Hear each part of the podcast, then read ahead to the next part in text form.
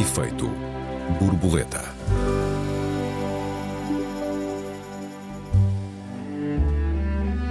Cidades grandes e pequenas, países pobres e até países ricos, a gentrificação é apenas mais um rosto do capitalismo ou a própria gêmea má da globalização e no que se assemelha e distingue da desertificação. Bem-vindos ao Efeito Borboleta, eu sou Joel Neto. Eu sou Raquel Varela. Olá Raquel, boa tarde.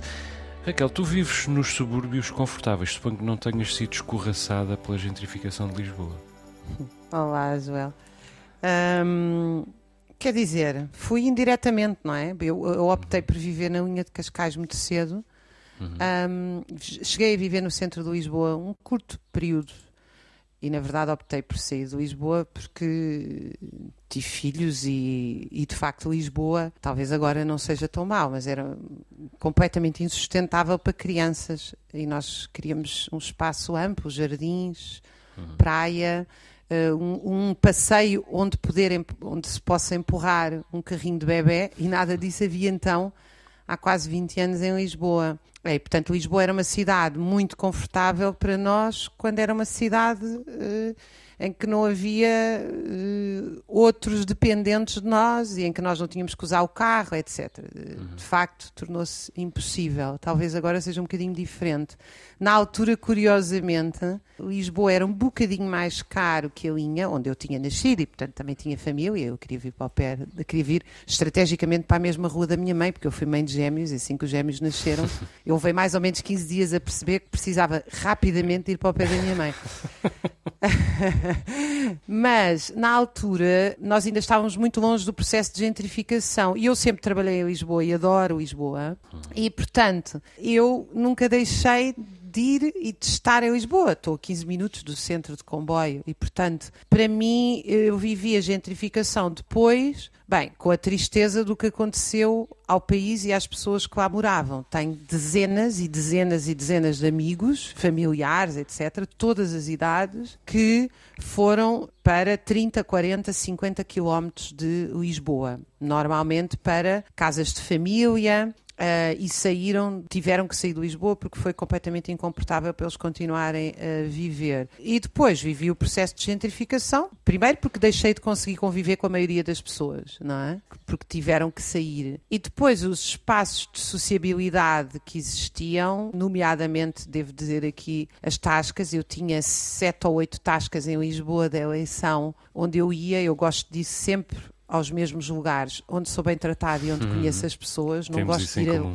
não gosto de ir a lugares onde não me conhecem. Gosto de ir a lugares onde eu estabeleço uma relação de proximidade com as pessoas. Onde alguém sabe o teu nome, não é? Sabem o meu nome, exatamente, uhum. e sabem o que é que eu gosto de comer, e sabem como é que e perguntam pelos meus filhos, e eu sei como é que estão os filhos deles, e, e conversamos. Portanto, é um, são espaços de sociabilidade.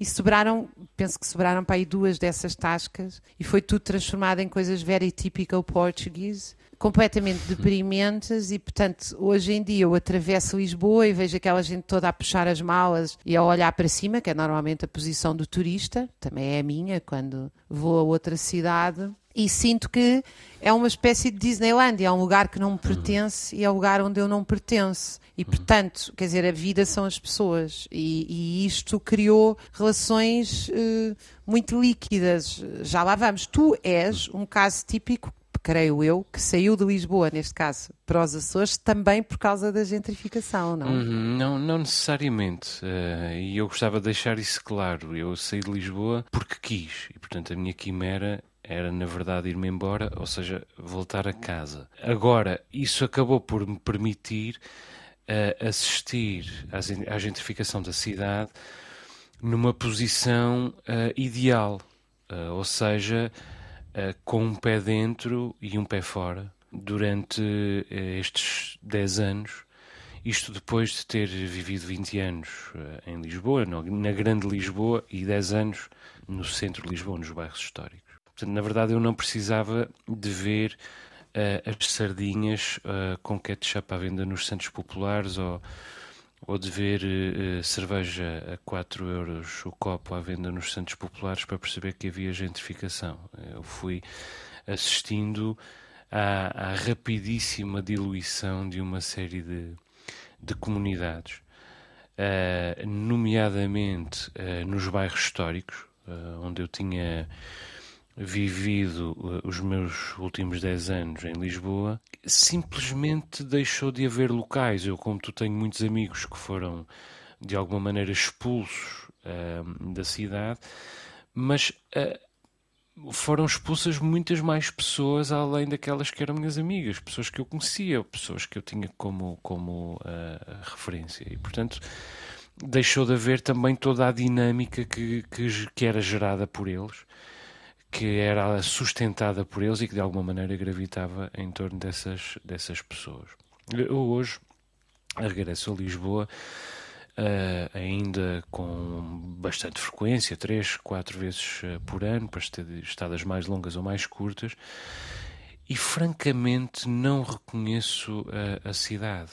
Isso pode ter a ver em parte com a distância, com a, a, minha própria mudança, mas eu creio que há realmente uma mudança muito significativa na própria cidade, que é a minha cidade, digamos que nós aqui nos Açores dizemos que vamos à cidade quando vamos da nossa da freguesia onde vivemos, a Angra do Heroísmo, à Praia da Vitória. Eu, francamente, digo que vou à cidade quando vou da Ilha Terceira a Lisboa. A minha cidade continua a ser Lisboa e eu espero que seja até o fim. Agora, realmente eu não, não a reconheço. Chega a comover-me andar, andar pela Baixa.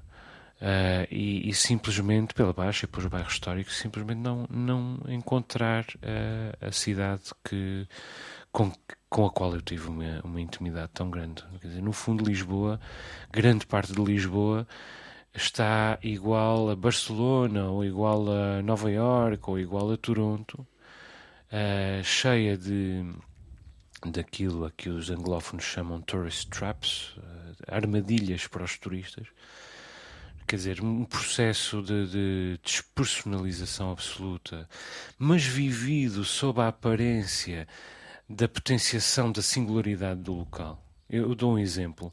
Há uma loja em Lisboa que se chama, salvo erro, O Magnífico Mundo da Sardinha Portuguesa. Penso que é assim que se chama.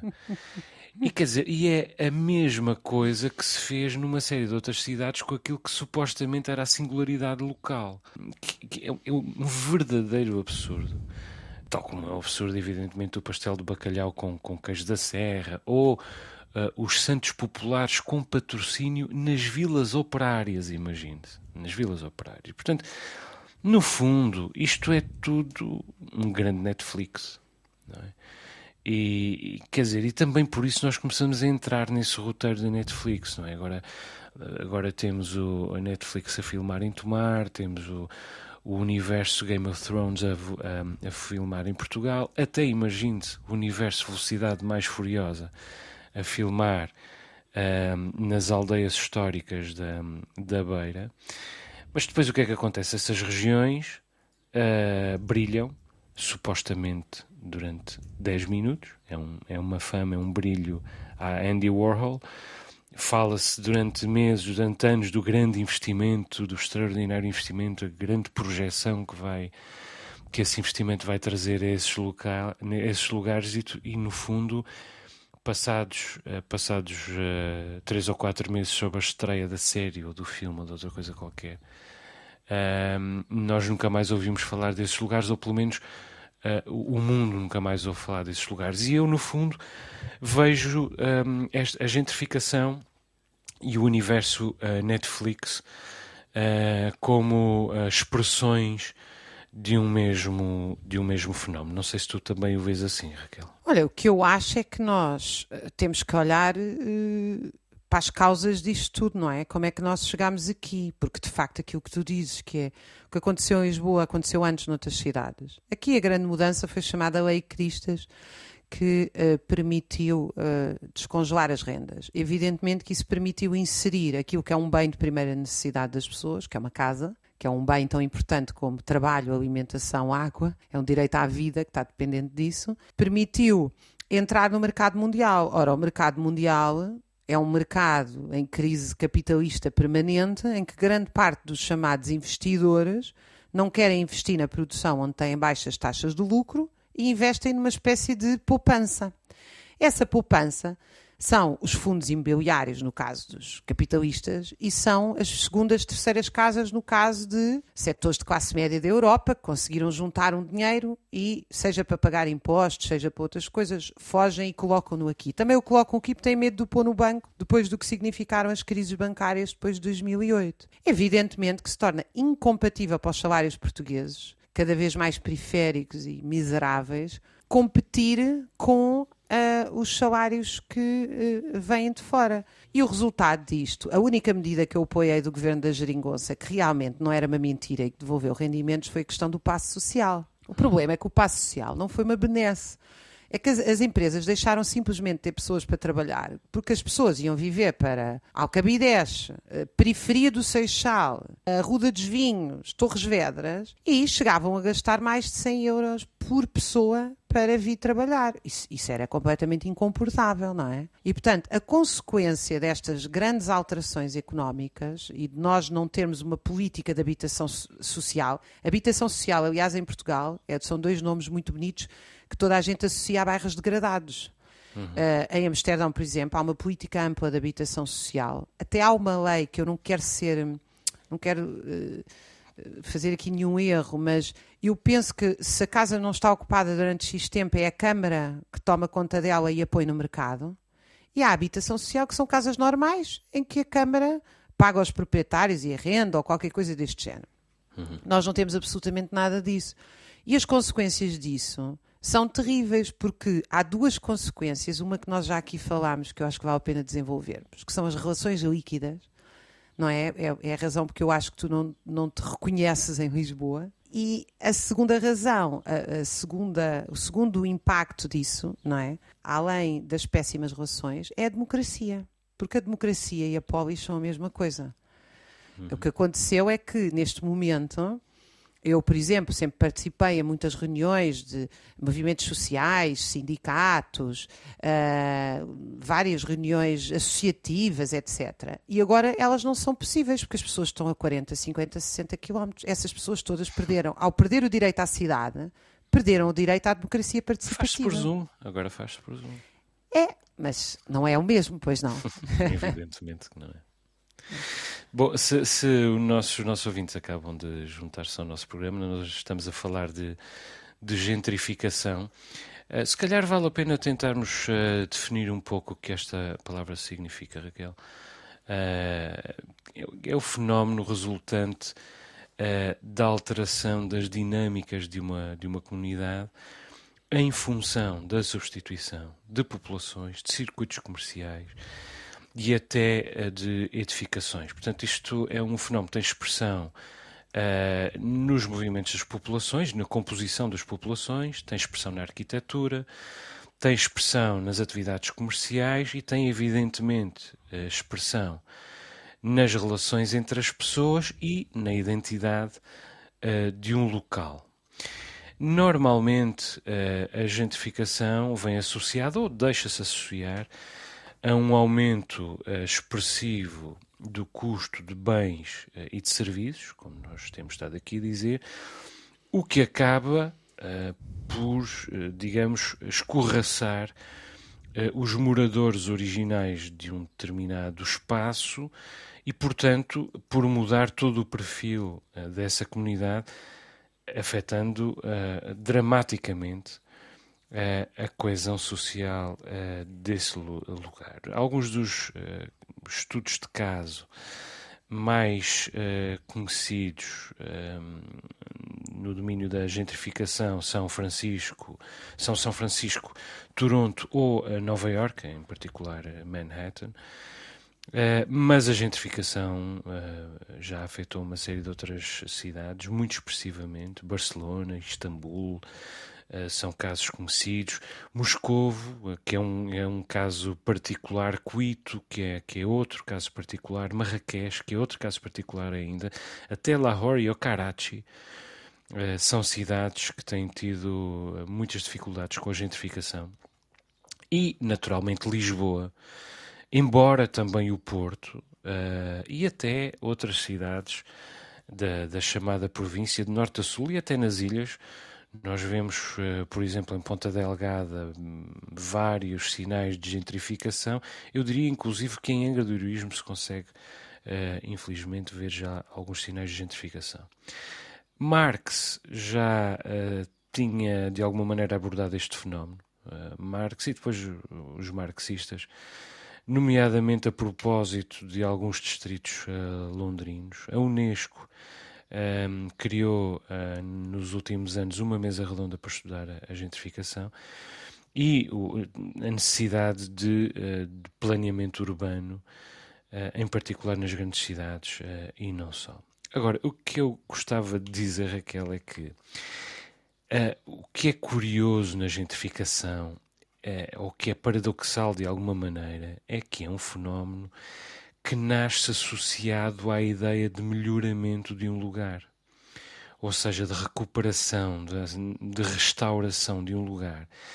Mas aquilo de que a gentrificação se sustenta não é da abundância que traz, mas sim, uh, paradoxalmente, da escassez que encontra uh, pelo, pelo caminho. Uh, e, e, em Lisboa um, ou no Porto, o problema verifica-se uh, de modo mais acentuado, mais ou menos desde 2012, 2013. É verdade que foi em 2014 que Lisboa passou a liderar o desenvolvimento do turismo europeu, mas, sobretudo, foi em 2011, apenas um ano antes, que a crise internacional uh, chegou a, a, Portugal. Portanto, esta ideia da modernização de Lisboa e, e da consequente gentrificação da cidade nasce de uma crise. E é uma crise que, como sempre, o capitalismo transforma em oportunidade, para usar a, a, frase batida, mas não para aqueles que vivem a crise. E esse é que é o grande paradoxo. Portanto, crise para uns, oportunidade para outros. Eu diria que essa é a minha definição de gentrificação, Raquel, ou seja, crise para os que vivem num lugar e oportunidade para os que chegam para os substituir. Claro, e isso tem impactos que eu gostava que, que nós refletíssemos, que são, muitas vezes pode, pode-se derivar para uma ideia um bocadinho xenófoba, de ah, que os turistas estão invadindo, ou os estrangeiros invadiram isto, ou pode até virar-se. Eu própria vou-vos contar, no outro dia tive assim um dia daqueles de reuniões de manhã à noite e cheguei ao final do dia e eu tinha estes hábitos da Lisboa que eu amava, que era ir ao British Bar e depois passava, pronto, tinha os meus lugares de eleição onde eu conhecia as pessoas. E não havia nada disso e eu fui àquele, uh, coisa, ia dizer hipermercado, fugia uma boca para a verdade, do mercado da Ribeira. Uh, tomar. E sentei-me, pedi um vinho Uh, e estava a descansar, ia ser nove e tal da noite, estava à espera do meu marido e dois japoneses ao meu lado sentaram-se, coitadinhos, a querer conversa comigo. Mas sabes aquela co conversa do típico turista? Hum. Que é uma hum. pessoa que não me conhece de lado nenhum, com quem eu não tenho intimidade nenhuma, que quer conversa. Hum. Com o indígena. com o indígena. Opa, e eu Uh, Dei-lhes assim uma resposta seca e depois pensei: as pessoas não merecem isto, coitados, eles não têm culpa nenhuma disto. Mas quer dizer, a última coisa que me apetecia, depois de um dia de reuniões, era encontrar duas pessoas interessadas em falar das sardinhas que comeram, porque isso não me interessa para nada, na verdade. A razão é essa, não é? Uh, e eu acho que isto, por isso é que eu queria falar de relações líquidas. Eu ainda vivo num bairro onde já os meus o pai da minha mãe vivia e, portanto, conheço toda a gente. Uh, e, e, portanto, já são quatro gerações a viver aqui. Eu conheço todos os meus vizinhos e já algumas casas foram compradas, como isto é à beira-rio, por estrangeiros que aparecem cá 15 dias por ano, que não estabelecem qualquer relação connosco. E não é por ser estrangeiros, porque o meu marido é brasileiro, Uh, é porque são pessoas que não vêm viver para cá, compraram cá uma casa, são duas coisas completamente diferentes. Portanto, não estabelecem nenhuma relação connosco. Uh, depois as casas, como acontece imenso em Lisboa, começam a ficar vazias, começam a ficar sem vida. Um, e isto não nos permite depois construir relações densas. Uh, é uma é de facto, eh, cria sociabilidades superficiais, em que a pessoa se cumprimenta, mas não se conhece, não se interessa, não. Uh, sei lá, nestas noites quentes, para ti não é novidade nenhuma, porque tu vives numa aldeia, mas nestas noites quentes na minha rua, os meus vizinhos estão todos cá fora e uma boa parte deles uh, são pessoas que ainda felizmente têm rendas antigas, porque senão não podiam estar aqui. E ao lado já estão a fazer um Airbnb, uh, onde vêm turistas que não me interessam para nada, porque eu gosto de conversar com as pessoas e saber delas. Hum. E portanto, a mim, o que mais, esta é a parte que realmente me incomoda, é a transformação das relações em relações de compra e venda, porque é isso que é o turismo, de facto. A segunda nota é a da política. Uh, eu acho que as pessoas uh, não se deve, primeiro não se deve idealizar o campo, nós já aqui discutimos isto, não é? Primeiro, há uma boa parte do campo em Portugal que é tratado como se fosse extrema periferia, porque os transportes são maus, não é? Quer dizer, ir para Torres Vedras de comboio é uma aventura. Não, em qualquer país decente da Europa não é aventura nenhuma, porque há comboios de um quarto em quarto de hora. Uh, e, e, as aldeias não têm que ser zonas isoladas, não é? Uhum. Portanto, nós temos uma política de ordenamento do território que está tudo concentrado em Lisboa, e aliás, é tão visível isso que se as pessoas viverem nas periferias de Lisboa, elas só conseguem parar a Lisboa. Tu, por exemplo, não consegues ir, tu vais mais facilmente de Sintra a Lisboa e de Lisboa a Cascais do que de Sintra a Cascais. Sim, da linha de Sintra. Ou do Barreiro ao Montijo. Ou... Exatamente, porque está tudo ligado. As, isto é o que é? Para as pessoas irem trabalhar e voltarem. São movimentos pendulares que não, em que as pessoas dificilmente estabelecem relações entre si.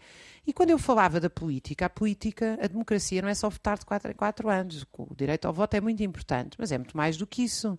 Quer dizer, como é que as pessoas conseguem eh, participar nas associações de pais, nas associações culturais, nas associações políticas, nas associações sindicais, se não se conseguem sequer encontrar? Eh, e o encontrar agora, eu tenho notado muito isso, sobretudo nas estruturas sindicais. Os próprios sindicatos estão a largar o centro de Lisboa e ir para a periferia, as próprias sedes, porque também estão em crise e, portanto, também entram no mercado de vender, comprar, etc. E muitos, felizmente, não estão a sair de Lisboa, mas muitos estão a ir para zonas muito periféricas onde há, trans, onde há por exemplo, metro, etc.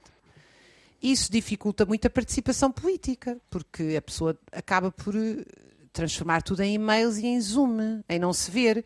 E ver é importante. Eu tenho um amigo meu que está sempre a insistir: nós não fazemos reuniões por Zoom e ele usa um argumento ótimo. Claro que ele é psicólogo e, e é um tipo muito. que sabe é muito bem o que faz. Sabe muito bem o que faz. Ele passa a vida a dizer-nos isso. Não se esqueçam que grande parte do nosso trabalho surge nas, nos interstícios informais dos nossos encontros. Uhum. É quando vamos beber o café, é quando almoçamos, é quando conversamos sem pressão. Nós temos que nos encontrar e estabelecer relações de confiança também para trabalhar bem. Uhum. Bom, eu não, não, não, não vitupero a, a tecnologia nem eh, o trabalho à distância, porque senão, repito, já disse isto no nosso programa, nós não poderíamos fazer este programa que fazemos e que tanto gosto me dá em fazer aqui na Antena 1 e contigo em particular. Agora, concordo com aquilo que dizes e gostava, de, aliás, de juntar alguns números àquilo que dizes. A propósito da xenofobia, não é? Porque a questão não é uh, tratar-se de estrangeiros. O que está em causa aqui uh, não é uh, estarem a chegar estrangeiros. O problema aqui é o efeito que nós. é o facto de nós não estarmos a compensar a chegada dos estrangeiros com a manutenção da, das identidades dos lugares onde vivemos e, portanto, o efeito que a chegada dos estrangeiros está a ter é uma diluição de toda essa identidade. Eh, eu quero deixar aqui eh, dois ou três números que me parecem eh, relevantes. A partir de 2014, em que Lisboa liderou o turismo, o desenvolvimento do turismo europeu, 35% da população de Lisboa passou a trabalhar no turismo. 72% das exportações de Lisboa passaram a vir do turismo. E eu, que sou dos Açores e vivo nos Açores, eh, conheço o problema da monocultura, da monocultura económica. Nós nos Açores vivemos o ciclo do leite, passamos para o ciclo da carne e neste momento estamos também a viver o ciclo do turismo. Tivemos sempre monoculturas e nunca passamos da região mais pobre do país, agora uma das regiões mais pobres da Europa. Portanto, monocultura, na verdade, não é uh, desenvolvimento. Aquilo que se verifica com a, a chegada dos estrangeiros, no entanto, é uma desertificação da cidade. A cidade não se está a encher de estrangeiros. A cidade está a esvaziar-se de pessoas para que estrangeiros possam ser proprietários de casas que não usam em permanência. Isto é uma coisa muito diferente da invasão de uma população. Isto é um fenómeno de desertificação que tem pontos de contacto com o fenómeno da desertificação do interior. E eu dou-te dou um, um número, Raquel. Alfama, o bairro de Alfama, em Lisboa, chegou a ter 56% dos fogos transformados em alojamento local. 56%. Mais de metade dos fogos de, do bairro de Alfama, do bairro do Fado por excelência, do bairro, provavelmente do bairro mais típico de Lisboa e que mais contribui para a definição do que é a identidade de Lisboa, mais de metade dos fogos dessa cidade, dos fogos de habitação, foram transformados em alojamento local, ou seja, postos ao serviço de populações flutuantes. Portanto, o problema não é estarem a chegar pessoas, é não ficarem pessoas. São pessoas que vêm e partem, ou então que adquirem aqui uma casa e vêm cá passar alguns dias por ano, ou por mês, ou por estação que seja. E eu pergunto: que espécie de coesão social é possível? Que espécie de memória é possível esse lugar acumular? Que espécie de tradição é possível esse lugar uh, acumular? Que espécie de rotinas é possível esse lugar uh, cultivar?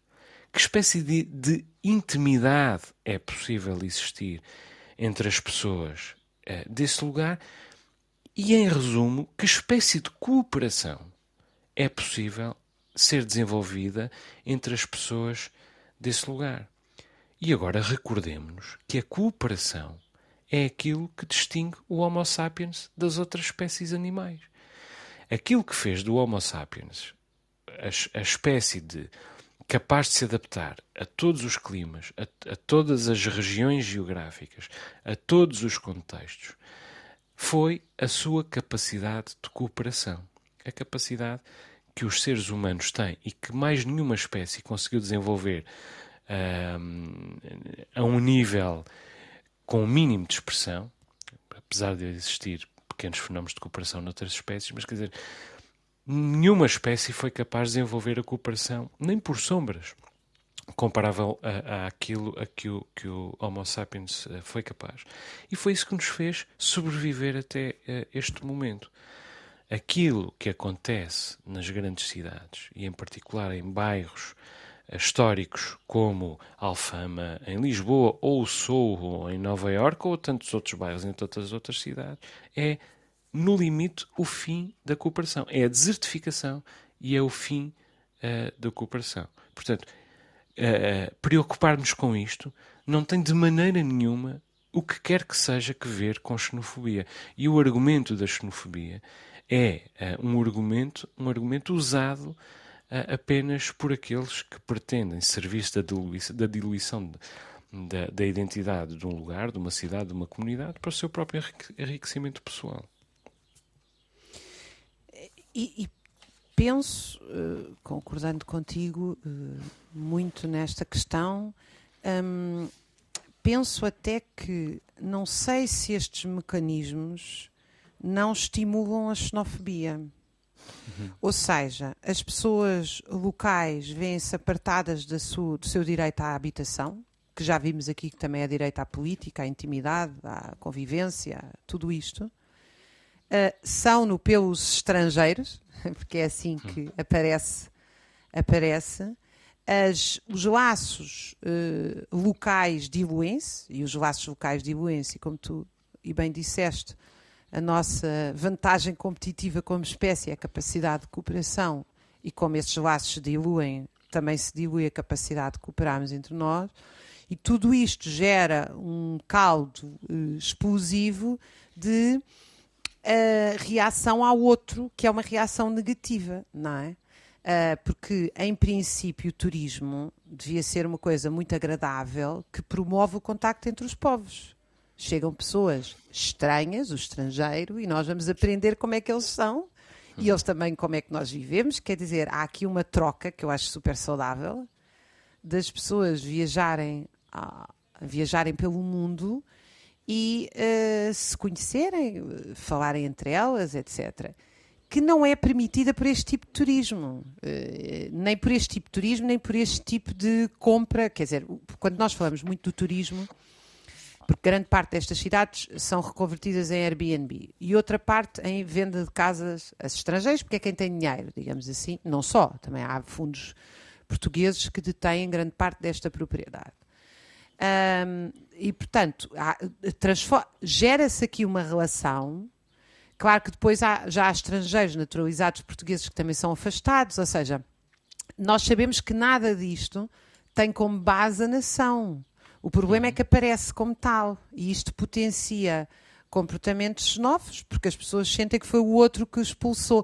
É um bocadinho uhum. como o movimento operário no início do século XIX. Os homens, uh, há um colega meu, Dick Gary, que fez um livro muito bom, chamado, bem, agora penso que é European Labour Politics, mas uh, se procurarem pelo nome dele, chegam lá, eu estava aqui ao lado do meu escritório a ver se eu encontrava, mas o que ele diz é o seguinte, os homens não eram contra a entrada das mulheres nas fábricas. Quando as mulheres entravam nas fábricas a ganhar o mesmo, eram absolutamente bem recebidas.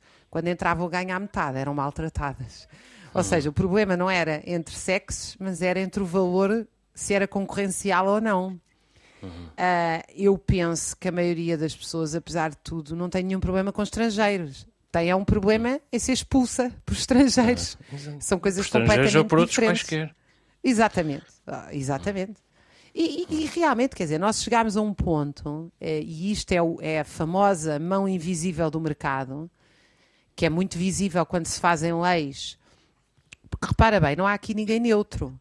A lei de congelamento das rendas cria um problema para uns, mas a lei de liberalização das rendas cria um problema para outros, como tu muito bem disseste. E, portanto, em, em nenhum dos casos é o mercado a funcionar livremente. O mercado funciona protegido por leis do Estado que o condicionam, o limitam ou o direcionam a determinadas, uh, a determinadas áreas. Porque depois isto tudo funciona como em bola de neve, porque mesmo as pessoas que querem construir casas no campo, depois há zonas que ficam hipervalorizadas porque há uma fuga para lá e também aí não conseguem, quer dizer, gera-se aqui uma, uma série de problemas uh, muito insalubres uh, para a sociedade. E a verdade é que nós. Uh, é evidente que o capitalismo tende a concentrar as pessoas nas cidades, nas megalópolis, e tende a ter políticas uh, muito uh, desordenadas para a vida das pessoas. Mas há países capitalistas que conseguiram matizar alguns destes problemas, seja com habitação social, seja com limite à, à venda de propriedade a estrangeiros aqui ou ali, seja com limite ao Airbnb, enfim. Portugal parece ter feito isto da pior forma, quer dizer, juntou todas as, as, as foi uma coisa feita que em 7, 8 anos as pessoas de repente desapareceram. Quer dizer, as pessoas desapareceram, saíram das suas casas. Eu lembro-me de um sketch do canal Q, de morrer a rir, já, já há bastantes anos, em que uh, se contratavam figurantes para fazer Lisboetas. uma coisa divertidíssima. Como já não havia Lisboetas, havia um, um, o sketch era, era dizer isso, não é? E então havia um senhor a fingir que estava a ler o jornal no banco. Uh, e eles eram pessoas que vinham da periferia fingir em Lisboa que eram lisboetas, o que também nos, nos leva para outra questão, que é o hum. turismo padronizado que tu já afloraste. Sim, sem dúvida. Com a sardinha. Nós hum. vamos a qualquer cidade hoje e é tudo hum. igual. É verdade. É verdade. Deixa-me só, uh, temos só mais dois minutos, se me deixares aqui deixar mais duas ideias. Um, nós dizemos que, que Lisboa uh, foi a nova Silicon Valley e é evidente que, se o dizemos, também temos de perguntar qual será a nova Lisboa. Uh, o que significa que isto uh, se vai acabar, este processo vai acabar, o que pode ser pior ainda. Porque o poder público começa por compactuar com a gentrificação ela traz uh, benefícios, traz uma injeção de capital numa primeira, numa primeira, numa primeira fase. E, portanto, a primeira agenda do, do, do poder público é abraçar um, um, a gentrificação. Só que depois, uh, com a resposta uh, dos habitantes locais, a agenda passa a ser a do combate à gentrificação. Uh, porquê? Por razões eleitorais, por razões eleitoralistas, porque aquilo que se procura é uh, regressar ao poder ou uh, manter o poder. Só que aí o poder público já chega atrasado e não pode fazer nada, bem pode atirar políticas públicas para cima do problema, que é como quem tenta apagar fogos com, com copos d'água. Depois, eu queria dizer também que a gentrificação, nomeadamente a de Lisboa, ainda não parou. nem está perto de parar. Uh, há muitos franceses a chegar com poder, com um poder de compra que nós nem imaginamos. Uh, e continuam a chegar, vão continuar a chegar, porque França neste momento está absolutamente horrível. Queria dizer ainda mais uma coisa que é a gentrificação existe, é um facto, mas também é uma causa pública, sobretudo para a classe média, como nós, na verdade. Uh, os, os, ricos enriquecem com a gentrificação, os pobres são as maiores vítimas da gentrificação, mas não participam neste, neste debate. Uh, e isso é uh, lamentável, mas de facto não participam nem podem participar. Raquel, queimei aqui os nossos últimos dois minutos. Deixa-me recordar Com os nossos ouvintes reflexões. que têm, obrigado, têm à sua disposição o endereço efeitoborboleta.rtp.pt nós saímos com uh, os Madre Deus e o tema O Ladrão, já não há pessoas. O efeito borboleta volta para a semana. Até lá, um beijinho, Raquel. Até para a semana. Basta-me um segundo, saio porta fora. Quando o criminal acordar a senhora, vou ser eu quem conta tudo à sua polícia. E acordar a esquadra a trazer a milícia. A porta fechou-se e ninguém lhe bateu. O senhor ladrão nem sequer apareceu.